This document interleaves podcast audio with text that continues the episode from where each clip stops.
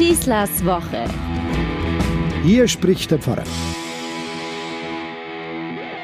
Meine Güte, wie die Zeit vergeht. Ich hätte selber gar nicht gemerkt, hätte mich nicht jemand darauf hingewiesen. Letzte Woche lief mein hundertster Podcast Schießlers Woche.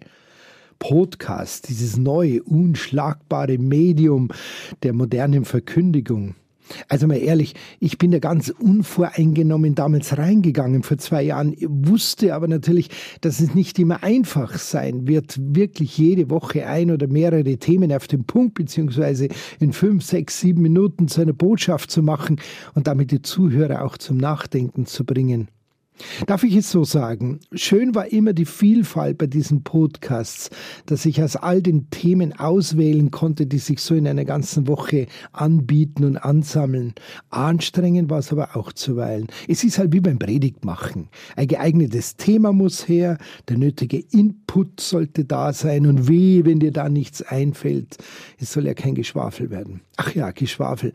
Natürlich gab es in diesen zwei Jahren nicht nur lobende Worte auf meine Beiträge. Das kann man natürlich gut abtun, kein Problem. Man muss ihn ja nicht anhören im Podcast. Nur das Unterirdische, das Verurteilende, das Beleidigende, das Abkanzelnde, das geht halt gar nicht. Und vor allem steht es uns Christen nicht gut an. Gerade in unserem Umgangston werden wir doch gemessen, beobachtet und auch beurteilt.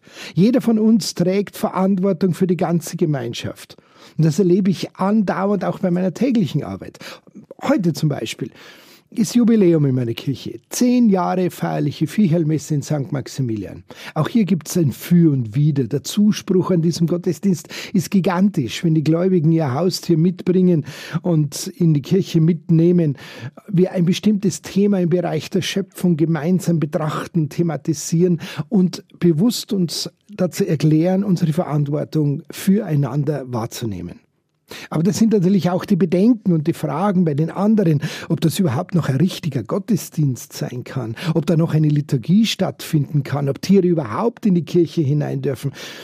Liebe Zweifler, es ist ja keine Pflicht, wie beim Podcast, alles gut zu finden. Man muss nicht jede Leidenschaft teilen. Aber auch hier zählt doch, wie kommt meine Kritik daher? Konstruktiv oder abschätzig? verurteilend oder hinterfragend. Letzteres aber, nämlich das Abschätzige, kann nie hilfreich sein. Und noch ein Reizthema steht ins Haus in diesen Tagen. Es ist ja wieder mal Halloween, All Hallow Souls oder All Hallow Eve, der Vorabend von Allerheiligen.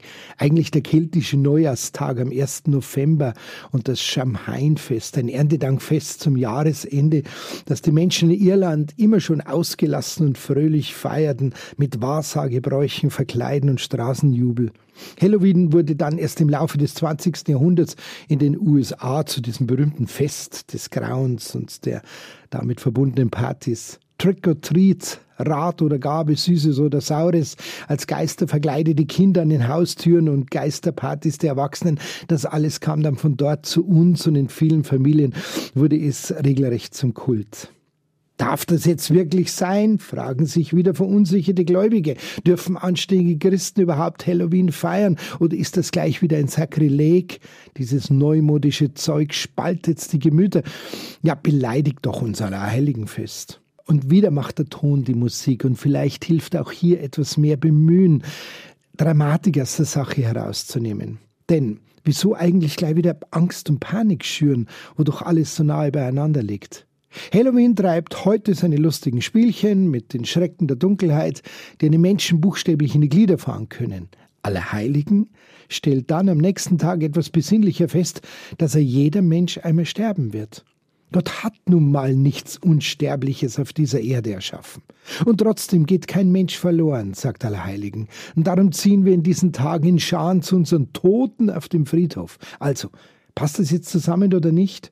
Allerheiligen ist eben keine Vertröstung auf ein unbekanntes Jenseits oder die Verachtung des gegenwärtigen Augenblicks. Wer so denkt und glaubt, der fühlt, der lebt, lieb, lust und freudlos. Und so gestaltet sich dann auch seine Religion. Und die ist sicher nicht attraktiv. Allerheiligen konzentriert mich auf das Leben hier auf Erden.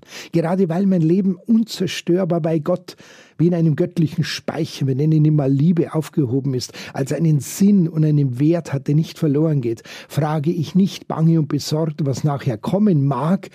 Ich darf mich ganz und voll auf dieses Leben konzentrieren. Und das macht mich heilig. Ich lebe bewusst aus der Gewissheit heraus, dass alles in Gott einen Sinn macht.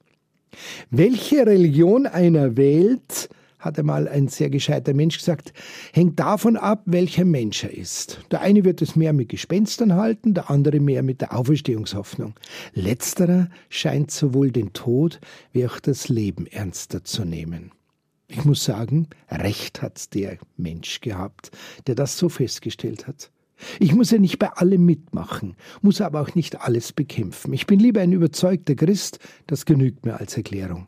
Denn nur wo das Leben und die Liebe nicht durch Gesetze, Regeln und Verbote erstickt wurden, da kann sich auch Gott ereignen. Wo aber das Leben geliebt und die Liebe gelebt wird, ist Gott bereit, zuzuhören und zu verstärken, was daran groß, gut und wertvoll ist. Ich lese heiligen Legenden am liebsten von hinten, hat der polnische Dichter Stanislaw Letscher mal gesagt, weil ich darauf hoffe, am Ende wieder einem Menschen zu begegnen. Und genau darum soll es uns allen durchgehen, dass wir uns als Menschen begegnen. Auf der Straße, in den sozialen Medien, in der Religion. Ich wünsche euch eine gute erste Novemberwoche. Euer Pfarrer Schießler. Schießlers Woche ist ein Podcast vom katholischen Medienhaus St. Michaelsbund, zu hören auch im Münchner Kirchenradio.